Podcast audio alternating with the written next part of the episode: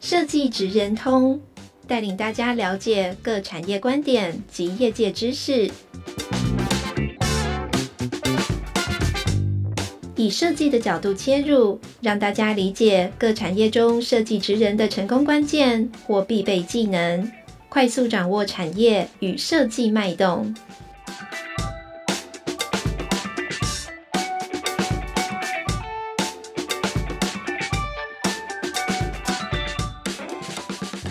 位听众朋友，大家好，欢迎来到设计职人通 Podcast 频道。我是设研院公共服务组的类宁黄丽宁。今天我们邀请到两位来宾来跟我们谈谈视觉设计产业的人才需求跟幕后的真实人生。这两位来宾都是我本人很欣赏的设计师。欢迎歌唱的很好听的选选员林维泽，以及又是聂永真的永真极致聂永真，你们跟观众 say 个 hi。嗨，大家好，我是聂永真。嗨，大家好，我是林维泽。同事说同学不一定认识你们，我觉得应该要认识的啊，但是还是他们叫我一定要简短介绍一下。先介绍我按笔画顺序，先介绍一下林维泽。围长卷发男子，东艺大视觉设计研究所毕业，然后就开始旅居日本了。毕业后去了日本设计集团 GK 工作。那他目前任职于选选研的设计总监，服务日本、台湾的设计案。有一个比较特别的是，他二零一六年在东京创办了四年限定的 Nibuno 设计旅店。有兴趣的人可以自己找一下。然后林维泽是非常认真的人，也非常重视教育的养成、设计思考，巴拉巴拉巴拉。我觉得他是个非常适合，我觉得他非常适合当老师啊。最近刚结束了 Long Life Design 的展览，以及二零二一年造成不少回响的卫生所再设计。我觉得他不能当老师哎、欸，因为会因为永远下课不了，很可怕。那他可以上那个不能是大学的，大学大家可能就不会去上课。你可以上那种必修课，对对对对，必修。好，然后连三堂的那种。好好好好好，然后介绍一下聂永真。聂永真台科大设计系毕业，二零一八年呢，因为不安于室，自己去了安特卫普再去深造，后来觉得好像又学不到东西，又转去申请去了伦敦大学金匠学院，换了一个更难的跑道学习，好像是什么计算艺术所。大家对永真应该不陌生，他是台湾第一个进入 AGI 国际平面设计联盟的会员。我觉得聂永真是一个很难定义的人，可以理性的设计，也可以走得很前卫艺术，是一个常保新鲜而且永远很年轻的人。好，介绍这两位了，这两位都是我会私下一起吃麻辣锅的朋友。第一次要聊天给大家听，真的很紧张，我怕讲了不该讲的话，请你们等等阻止我。但我会认真问问题，我们会多多包涵的。好。呃，对，刚刚刚刚那个自我介绍就有点问题了。哪哪有啊？然后聂永真永葆年轻，那林维就是越来越老成这样。对对对，林维哲就是 没有，但是讲聂永真永葆年轻，感觉聂永真现在是老的。没有。然后等一下，我希望这一集的收视率要很高，你们认真一点。然后。因为这个设计职人通的节目对象是设计系的同学，所以今天才邀请这两位。因为你们很直率又很真，所以一定会给他们很棒的建议。好，我讲完了，现在换你们的。那。冷场，哎、欸，这是我第一次哎，我很紧张。为什么很直率很真就一定会给出很棒的建议？因为你们不会假。没有啊，而且我不直率又也不也不太真啊，就是蛮我超虚假的。你们 你们不要这样子，转弯的。你们不要这样子，你们就是好好回答啦。好，我我想先问一个，就是我今天会问的问题，大部分都是学生刚要毕业的类似这样的面向，还有想要请你们分享比较多。呃，其实是真实的人生，不是光鲜亮丽的那一面。好，我先问第一题，想问你们，就是对于即将毕业或正准备要进到设计产业的人，以视觉设计产业为为主哦，你们建议作品集应该怎么准备跟怎么整理？先先问一下聂永真，好了，你你当很多那个经典新秀的评审，嗯，对。你觉得他们要怎么准备？我我我没有觉得说要怎么准备或怎么整理之类的，因为 我自己觉得大部分人看作品集啊，主要就是看你那个作品集里面东西的质水准好不好，然后那个是不是你的菜。所以怎么准备那个只是方法跟过程，那准备最后的结果的呈现，你要到多精致或者到那个水准要多高，那个那个可能就是你四年的养成的训练了。怎么办？你好像有讲跟没讲一样哎。对啊，但是好像就是这样子。我的好像也是会这样子。不能这样子，你们讲细一点。所以我要讲怎样？比如说，比如说大概怎么准备，然后你们在点开人家履历的时候，会对他的东西是感兴趣的，或者是能够呈现他的逻辑啊，或者是你想看到那个人。但是我觉得不会说怎么准备的多，就是。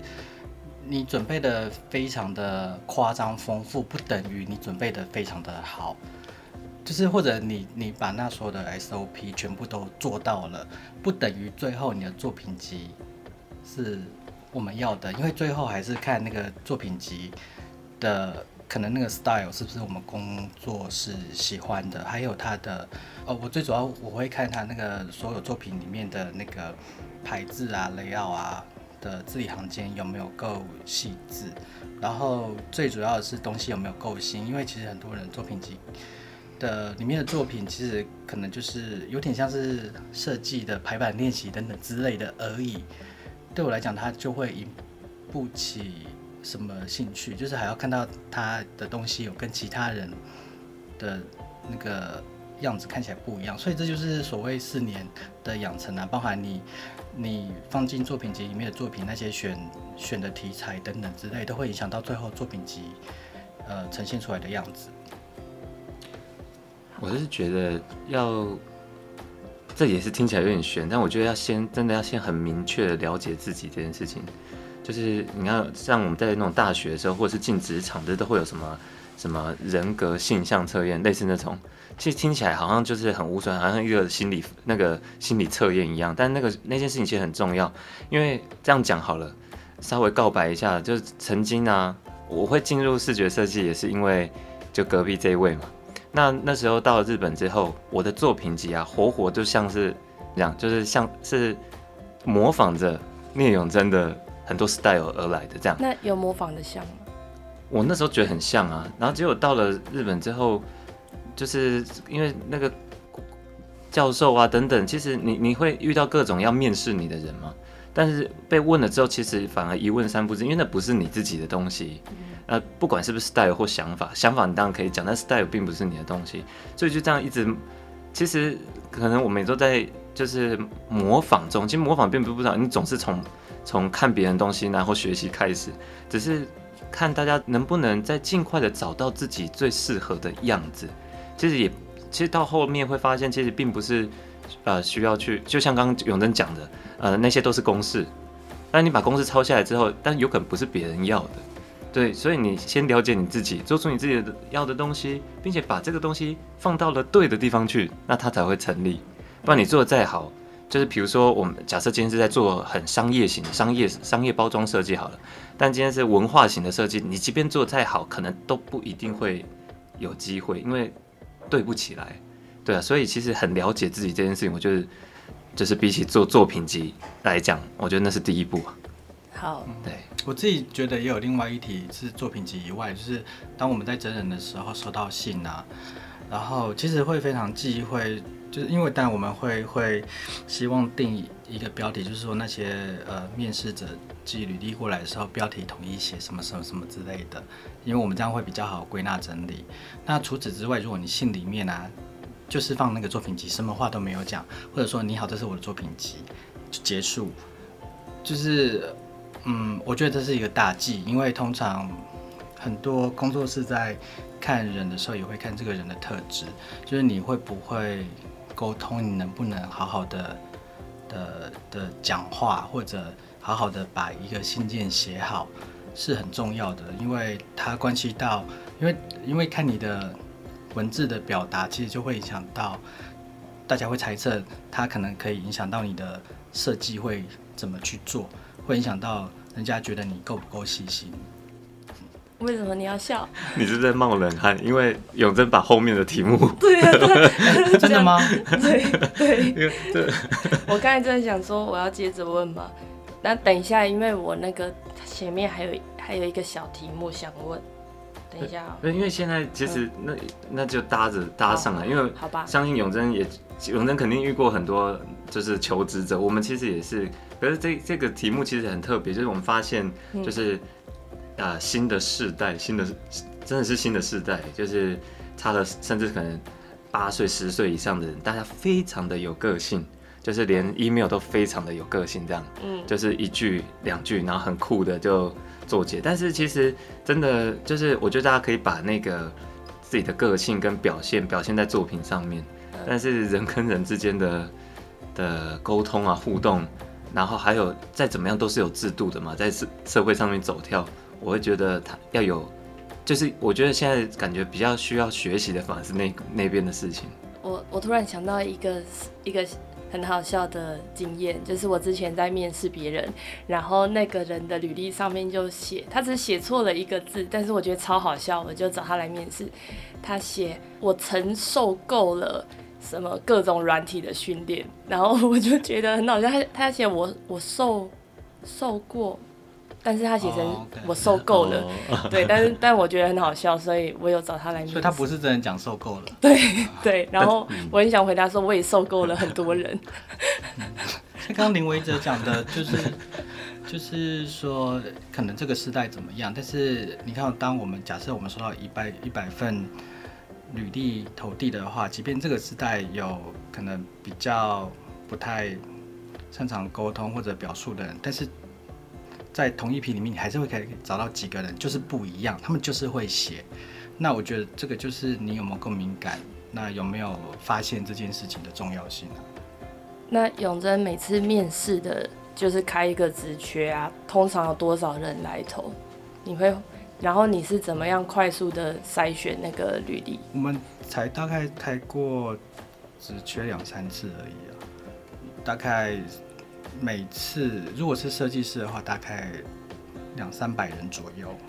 然后，然后你是怎么筛？最后会选，就是选到几个来面试？我第一个会先真的就是看你会不会写信。然后，因为其实信写的乱七八糟或者几乎没什么写的，接履历几乎也都好不到哪里去。就是我刚刚讲的，我觉得那个连那个连接是有的。然后接下来就是刚刚讲的，你你做的东西成不成熟啊？东西成熟很重要啦。那其他的，如果风格那些的，就算不是我们自己的 style，我觉得东西够好的话，其实都还是可以潜移默化的一起去，就是彼此互相切磋。嗯，好，维哲讲一下。我我们的话，呃，我们通常每次的真人大概会有将近一百一百人左右的的投递了。那我们会分三个人来看这些讯息，就是其中我们其中有一位，因为他非常的做事非常的仔细，跟讲求尊重啊、礼貌等等，他就会来看信件的内容。然后我们的一位有一位设计师，就是我们公司比较资深的设计师，他会来看，先把他觉得作品的值跟质量不好的，可能就会先就是他会先筛选起来。那我看的会是，我会从信件里面去看，我会快速的阅读他的态度，因为其实我最在意的是对待人事物的态度了。呃，我当然我是我会是最后看，所以有呃其中一位就会先把就是信件的沟通不不太呃不太尊重的，或者是不太有地方，就就就先删除掉。然后接下来另外一位会他会接着去把那个叫什么，就是视觉设计的质量的，会先再删除掉。在在做筛选啊，不是删除筛选。那我最后再再看。那除非，除非在前面两关的时候，有人因为呃，比如说有一个人说，哎、这个人的作品质量真的非常非常好，似乎是有机会的。那我们就就会再来最后来评估，说到底要不要，就是请他来来聊聊这样子。我们会分三个人来筛选这样。那我也想问一下，就是最后你们找人家来聊一聊，有那种。呃，选到，但是在实际聊之后有很大的落差的状况吗？或者是有没有遇到那种就是很会写履历，或者是很会面试，但是最后就是，哎、欸，我我好像我其实是要鼓励大家的，我怎么不小心在在讲干苦谈。但很好，这是个问题啊。对，我觉得大家如果有意识到的话，那也是一件好事啊。呵呵呵，你们有遇到这种就是前后差异很大的吗？然后我我好像没有啊，因为会找来聊聊的，其实都还蛮精选的。就是作品集可能看过好几次，确定真的要找他，因为其实每个人的时间都很宝贵嘛，所以所以最后会会想要找聊的，一定就是千挑万选，确认到很精准的。所以基本上在聊天的时候，只是在看人格特质，或者更进一步的询问我们对某一些案子。的就是想要更询问细节，他在这个案子里面担任的角色，因为其实有些案子可能是团队合作，你会想要知道他在里面的角色是属于比较 leader，还是只是就是只是边边的什么等等这些角色，有些有这样的疑义，只是就是想要现场嘛，就是立即去去问清楚这样。嗯嗯，那魏哲有没有？肯定有啊，因为我们我们也真人真的好几次，那个流动率在我都不敢讲。但是呃，但我，我这边流动率更高。但是我觉得他，你那边是哪边？我我我会被剪掉。因为因为就是我觉得这也不能说大家是不是面试的时候很会说或很会做，因为大家在面试的时候，我觉得包括我们在场没嗯，永真可能除外了，我们都会至至少会有所包包装。就是会会不会太完全显露出来嘛？你一定会把最好一面，甚至是有些人很善于演说，那其实也是个能力，但是他可以把自己讲得非常好，但我觉得那也是很好的。只是我觉得后面是看他进来这个地方的时候，我觉得人有两个，一个是你的专业能力，一个是你的本性，这两件事情你能不能收放的得宜？因为很多人进，因为他在面试的时候是把他工作能力放得很大，但进来之后，他能不能把他本性就是。控制得很好，我觉得这是重点，因为我们确实就遇到很多像我们啊这样子好，我们曾经就有几次面试是，我们不是请他给作品集，因为那个作品集其实我们发现了很多人来之后，发现实际也操作之后会有落差，所以我们打我们就有一阵子是叫他们用录影的，就是他们录影五分钟自我介绍，然后以及跟我们想要讲话，我们会从那过程中去看这个人的沟通方式，对面对镜头的方式等等。得不得已这样子，但哎、这样子这样子的挑选下来之后，依然会遇到的是，哎、其实是表现不错，但是实际上进来之后，他还说哦，其实我们不适合，对方也会直接这样提出来，甚至是哦，我有其他的人生方向，那那个都很快的，就是，甚至是有些会比较把自己的个性在进来之后，你才会感受得到，即便到两次三次面试之前都，你是感觉不到的，你完全感觉他也不会显露出来。他也不见得会这么直接的讲，所以我会觉得，呃，如果其实这也没有不好，只是我会觉得说，好，呃，未来的其实各位在求职的的接下来新新一辈的设计师们，我觉得如果大家也不不要呃浪费自己的时间，也不要彼此的，就是你要花很多时间在做这件事情的话，那其实你就很明确的知道你要什么，然后很精准去去找，我觉得可能会比较好一点呢。我我想要补充问一下，就是因为永真可能有有投过履历吗？有找过工作吗？我大学的时候。好，那那你要回想一下，就是你当时怎么准备，然后跟怎么面试，然后等一下也想请维泽分享你当时去投 GK 的履历是怎么准备，以及面试。好，那我大学那个不算正式的，因为我。上就是上次在不只是图书馆有分享过啊，就是我投李明道工作室，因为那时候很想做唱片，然后就是写 email 过去，因为他们也没有真人，只是写 email 过去询问有没有机会可以去他那里实习或者就是见习工作等之类，然后没有任何下文，所以也没有任何面试，所以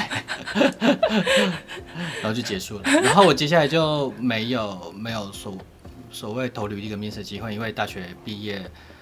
就是后来在大学期间，是去我们教授的，不是教授，就是外面教授不能开公司嘛，是就是兼职的老师的的公司去实习，然后大学毕业在读研究所之前也去实习，接下来在读研究所之后，自己就开始自己做设计，后来就自己开了。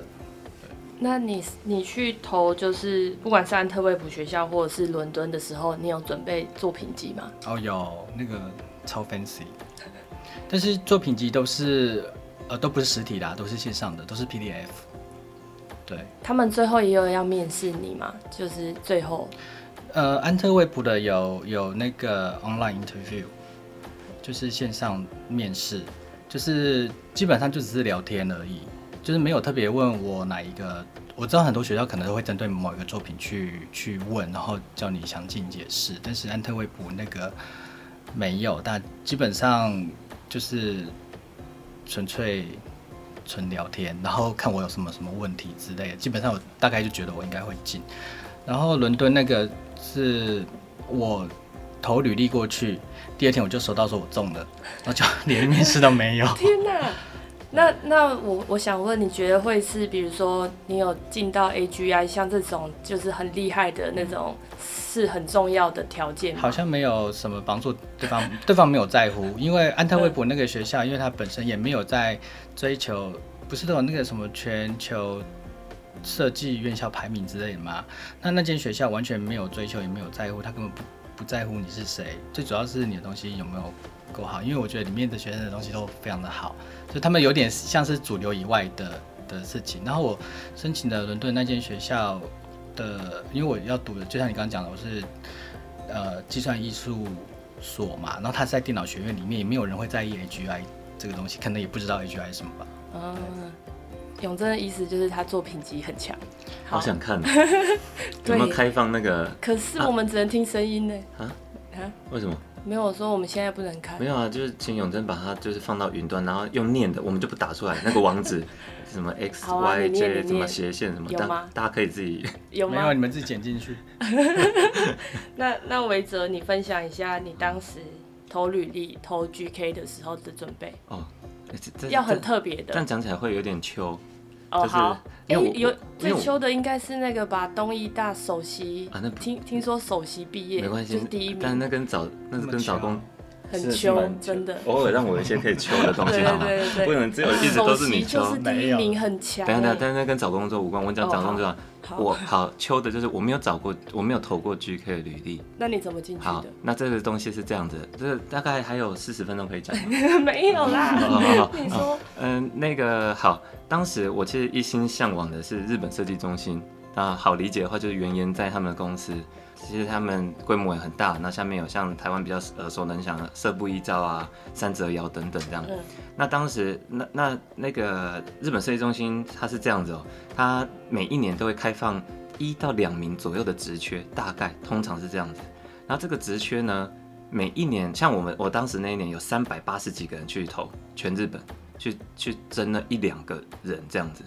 那他们的面试，其实日本面试是非常严格的。基本上你就是到一个公司，就是一次一你一生都在就这一次的机会。另外一个机会，呃，那个机会就是你在你毕业的前一年，你必须要去面试，你必须要参与面试考试这件事情。啊，所以那时候啊，大家就涌入而上，所以才也才三百八十个人这样。好，那个时候过去的时候，他们是四关，四关大概为期两个半月，你一要一关一关的破，中间没了，那你就是前面时间都浪费了嘛。那第一关是类似作品集跟一些什么什么，我也我我有点忘了。第二关是第二关跟第三关都是考试，他会出题目给你让你设计。我记得很清楚的是，当时他的题目很特别，是你要你请你设计一个，你选择一个都市，然后并且设计它的呃 VI，简单讲啊 VI。那我那时候就选选了高雄啊什么，然后你然后你要到现场去发表，嗯，哦那发表哎又过了，然后到第三关是。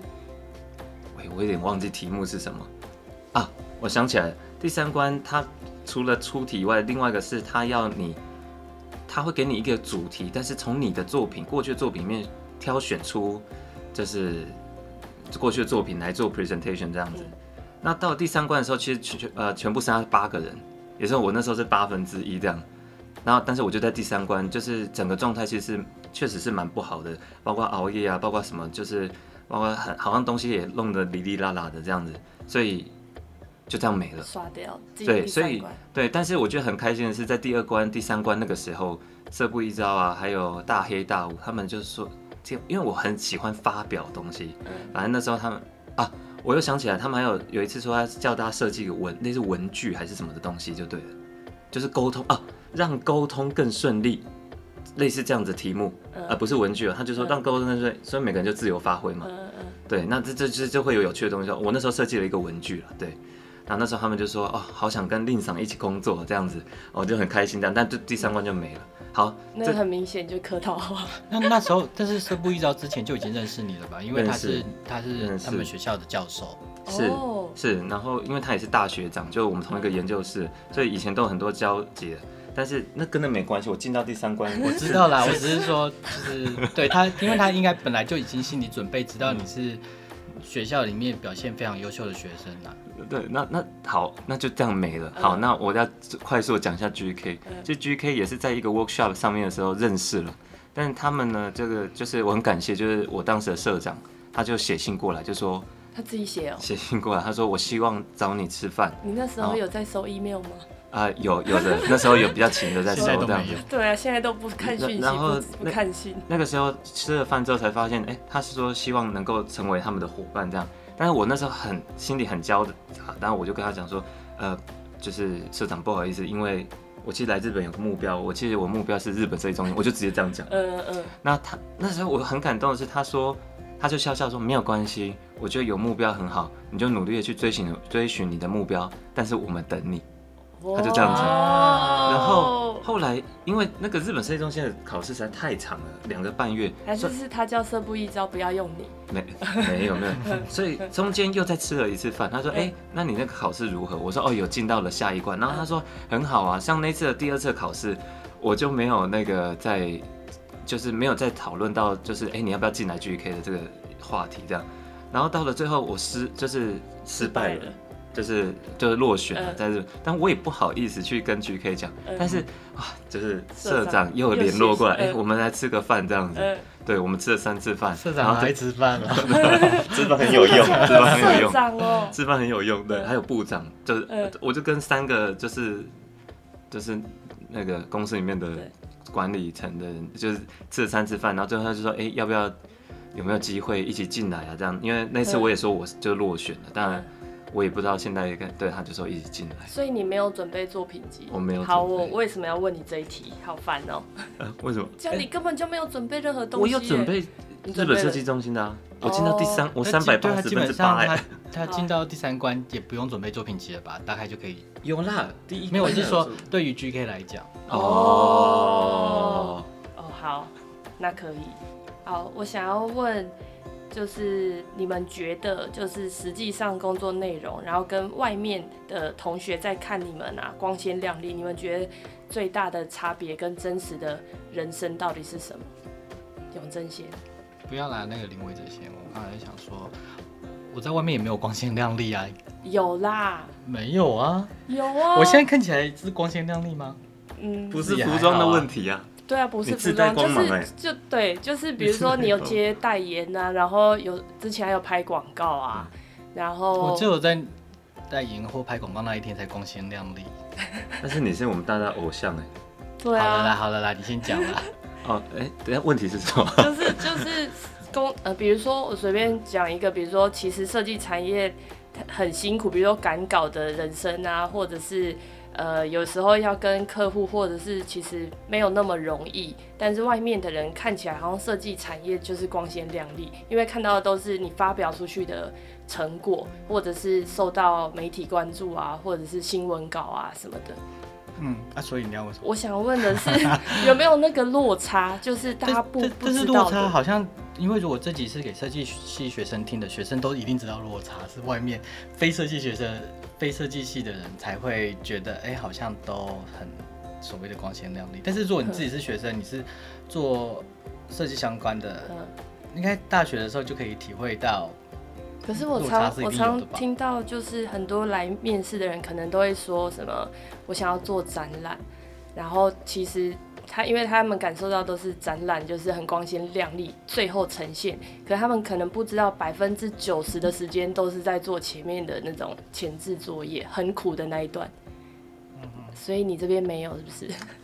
就有，哎，当然是有啊。我只是我的意思是说，呃，我我自己会预设说，大部分设计科系毕业的学生都会知道，它不是光鲜亮丽的。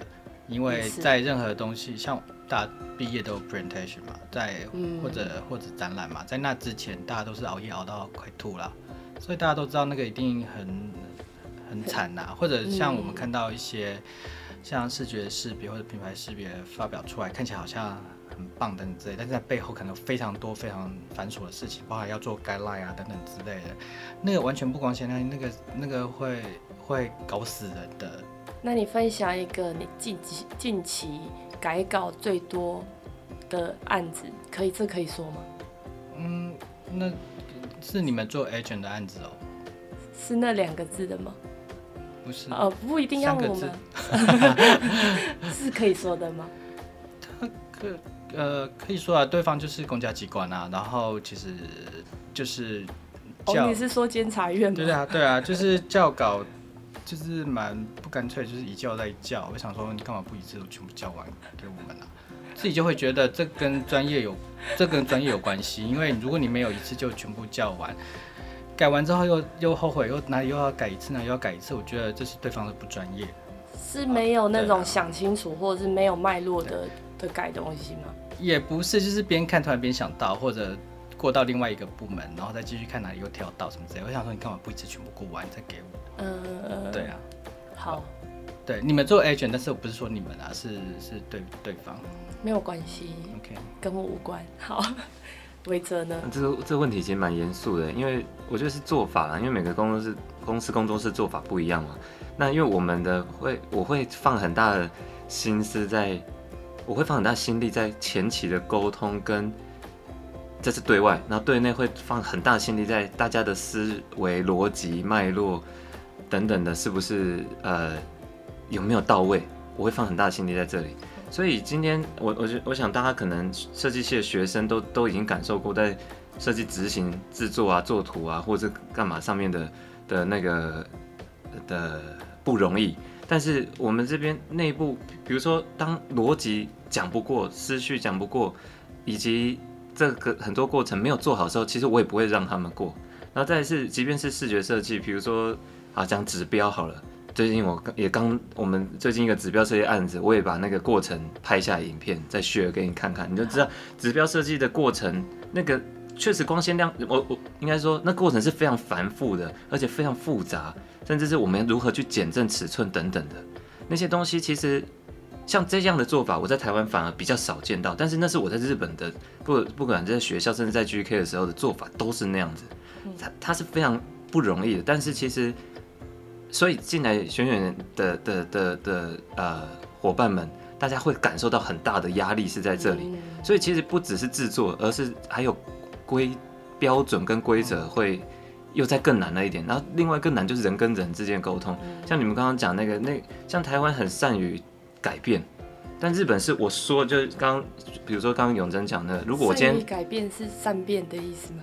对 对，善变，有可能是有可能是有很多原因啊，有可能是没有想清楚，有可能是不知道自己在讲什么，有可能是失忆，我觉得这种都有可能，非常常发生嘛。但是在日本是我之前说了，我下了决定，这件事情就定了。所以他们不会随意的讲出来，而且会再三再三的确认。所以哪边好吗？我觉得哪边都有好，但是哪边也都有不好的地方嘛。嗯，对。那你们自己挑题目哦，一个是就是针对自己开公司，自己开，因为台湾很容易开工作室，自己开工作室还是先进公司？你们的看法是什么？第二题是除了设计师，因为其实你们。呃，也也打呃混了很多年，然后想问的是，除了设计师这个职缺，其实有没有哪一些也是可以选择的的的职位？对，职业，对对对，设计相关的，就这两个，你们你们各挑一个回答看看。我我先回答第一题好了。好，这是林伟哲可以回答第一题。好，对啊，我我自己会觉得，对于新人来讲。先进公司会比较好，虽然我没有先进公司，但是至少有一些实习的训练几个月之类的。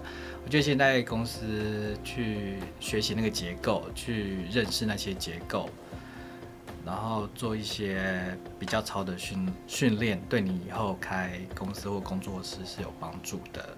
那另外一方面，有一个很现实的问题说，如果你毕业就马上开工作室，除非你在学校的表现本来就非常好，而且你在学校就已经有呃人脉一个连接，那你开工作室可能是没有什么问题，或者你在学校的时候已经被，就是已经大鸣大放了，可能已经在在做，几乎已经在业界上面做事了。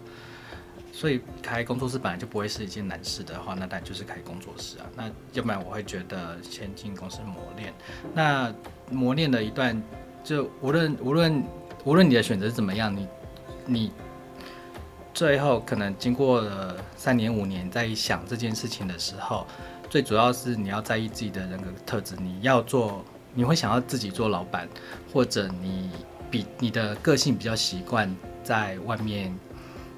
工作就是被人聘用这件事情，又是另外一个一个 issue。像我有时候都会午夜梦回，突然觉得好想去外面上班了，因为自己开开工作室，其实有太多需要负责的东西了，然后太多很琐碎的，因为责任就在你身上，会想非常多。那反而去外面上班的话，其实很舒服，我可以朝九晚五，朝十晚六。然后下班就可以去看电影啊，然后正常吃饭啊等等之类的。我反而会觉得他又是会是另外一个可能会自己会觉得羡慕的地方啊。不过当然钱也不一样啦。对，嗯，没错。永真把我想讲话讲完，因为这真的其实就是看你是不是，因为有些人喜欢安居乐业，但有些人喜欢自己挑战，或是自己自己掌控自己的状态这样。但我我就先厘清这件事情，再来那个，因为我们也曾经有遇过，我们以以为他是很可以，但其实他其实非常想要独立的，嗯，对，所以那我们有遇过，哎、欸，能力很好的，但是他也没有想要出去，他就是想要好好在一个地方。嗯、那我们看到他，我们看到他们，我们也想放假，因为他们公司的责任没有办法让他们担的时候，就是我们担嘛。嗯、那所以呃，不是说要让他们，就是一定是我们在担。我们也想，就像刚刚讲，我我曾经。也一样哎，我想说，我到底离开去可以干嘛？我曾经真的有好几度，就是就是这么想，因为那个责任跟压力实在太大。但是就是真的，其实说实在，设计师如果真的做得好，做得起来，或者是比较文化型的、创作型的，是真的有光光环，就在最后结结果的时候。但是那前面的太多东西，大家其实没有看到。如果大家觉得说这四年做的一切就是设计工作是接案的过程的话，那就实在差。大错特错，我觉得差太多。但我要快速的回应一下你刚后面那个问题，因为对我来讲啊，我我我的想法很简单，就是我想法是设计不一定是要做视觉设计这件事情。但我是原本是视觉设计嘛，因为你可以把设计前面套用各种东西啊，你可以产品设计，你可以人生的设计，你可以任何的设计，或者是人跟人相处的设计，全部都都需要设计。所以我会觉得，我当然我的观念是设计是解决问题的方法。